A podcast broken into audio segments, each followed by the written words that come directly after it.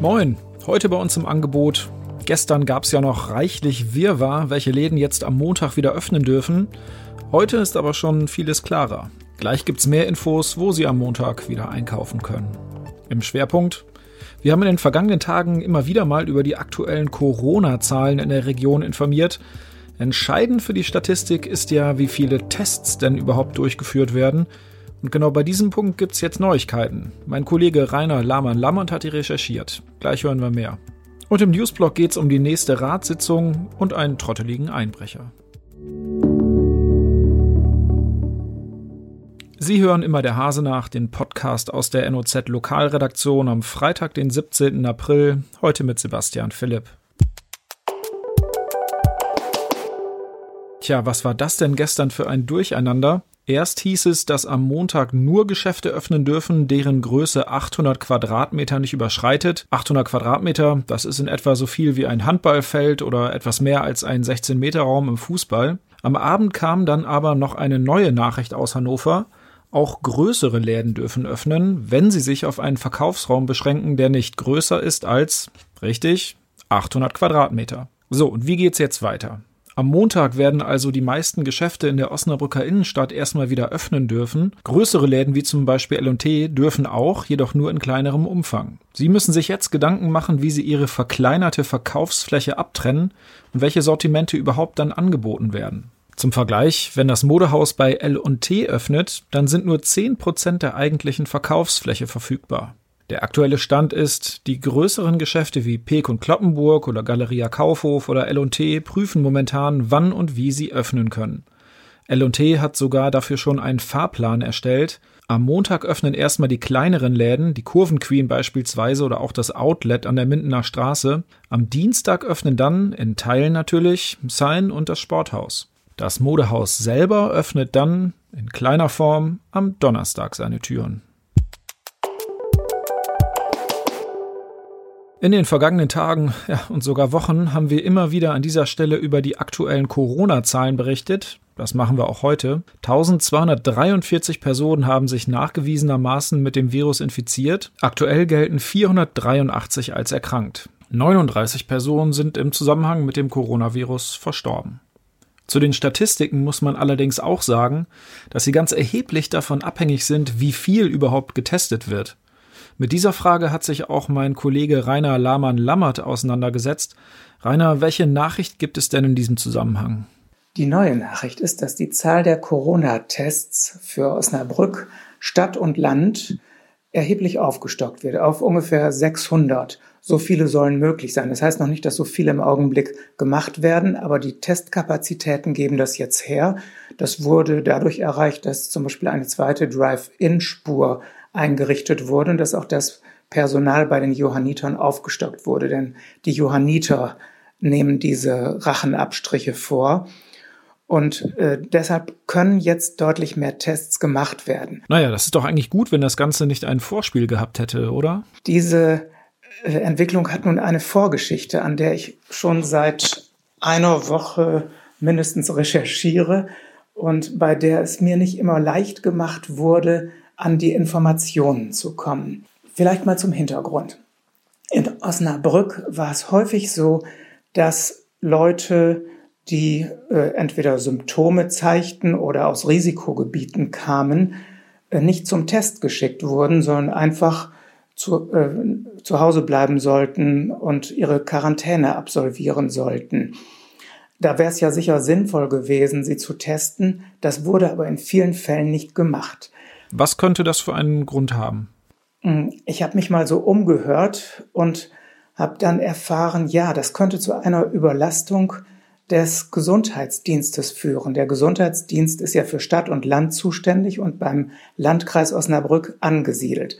Und da muss man sich vorstellen, da sind Dutzende von äh, Menschen, äh, die den ganzen Tag telefonieren und versuchen, die Infektionswege nachzuverfolgen. Es geht ja darum, äh, dass man genau untersucht, wer ist mit wem in Kontakt gekommen und diese Kontaktpersonen müssen dann auch angesprochen werden. Das ist also eine enorme Rechercheaufgabe und dafür ist auch dieser Stab erheblich aufgestockt worden. Äh, wenn ich das richtig verstanden habe, sind 54 Leute damit beschäftigt, diese Infektionswege nachzuverfolgen. Offensichtlich ist das also der Flaschenhals, der das ganze Verfahren hm, aufhält oder auch schwieriger macht. Da stellt sich natürlich die Frage, kann man nicht einfach noch mehr Personal dazu holen? Und nun ist ja diese Behörde beim Landkreis angebracht, sie ist aber für Stadt und Landkreis zuständig. Das ist eine Vereinbarung, die schon in der Zeit von Oberbürgermeister Fipp getroffen wurde. Und da könnte man sich ja gegenseitig helfen. Ich frage mich zum Beispiel, könnte die Stadt Osnabrück nicht Leute ähm, abordnen, die dann beim Landkreis bei diesem Gesundheitsdienst mitmachen, um diese Fälle zurückzuverfolgen? Denn das ist ja eine ganz wichtige Aufgabe. Da geht es um Schnelligkeit. Da geht es darum, dass die Leute so schnell wie möglich informiert werden und wenn sie positiv getestet werden, zum Beispiel in Quarantäne geschickt werden, bevor sie andere anstecken. Denn viele Infizierte wissen ja gar nicht, dass sie infiziert sind, sind aber schon ein Risiko für andere, weil sie die anstecken können. Du hast ja jetzt ein bisschen angedeutet, dass ähm, deine Recherche nicht immer ganz einfach war, oder? Hm, ja, ich bin immer ein bisschen hingehalten worden, wenn es um die Zahlen ging. Wie viele Leute sind denn nun konkret getestet worden? Das ist ja diese dieses Testzentrum der Kassenärztlichen Vereinigung.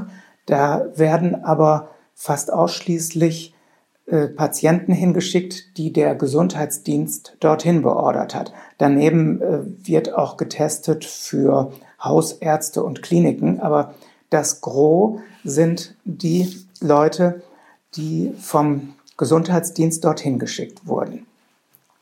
Ich habe äh, die Zahlen angefordert und dann habe ich schließlich eine verwaschene Grafik bekommen, die man kaum lesen konnte. Aber ja, es gibt schon ein bisschen her. Es wurde zuerst darauf hingewiesen, ja, es wurde doch auch schon an einigen Tagen ähm, mehr als 300-fach getestet. Äh, das waren aber totale Ausnahmen Anfang April. Wenn man sich das so anguckt, an den meisten Tagen äh, lagen die Testungen bei unter 150, an etlichen Tagen auch unter 100.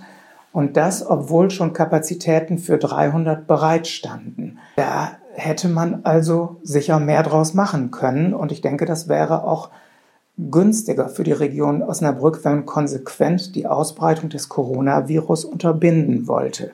Nun gibt es ja eine Reihe neuer Empfehlungen der Bundesregierung. Was steht denn da drin und welche Auswirkungen hat das auf Stadt und Landkreis Osnabrück? Jetzt wissen wir ja, dass die Bundeskanzlerin und die Ministerpräsidenten am Mittwoch getagt haben und erste Lockerungen beschlossen haben.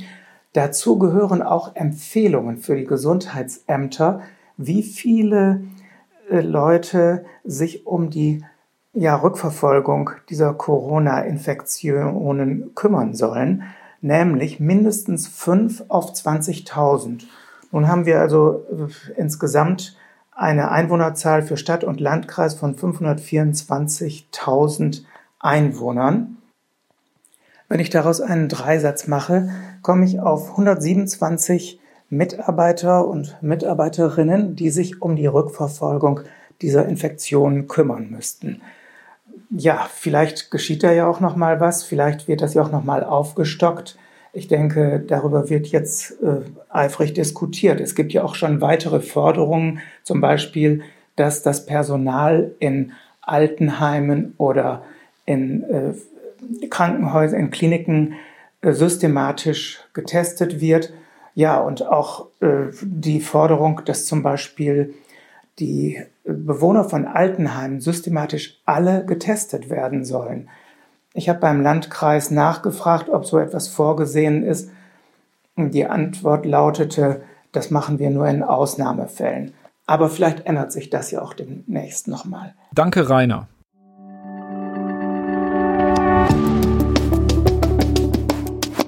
Willkommen zum Newsblog. Normalerweise finden die Ratssitzungen ja immer im Rathaus statt, natürlich. Doch in der Corona-Krise ist eben alles anders. Das Osnabrücker Stadtparlament trifft sich am kommenden Dienstag erstmals in der Osnabrückhalle. Der Grund? Dort ist eben einfach mehr Platz für alle, sodass die Sicherheitsabstände problemlos eingehalten werden können. Auch Besucher sind herzlich willkommen. Sie können dann auf der Empore Platz nehmen.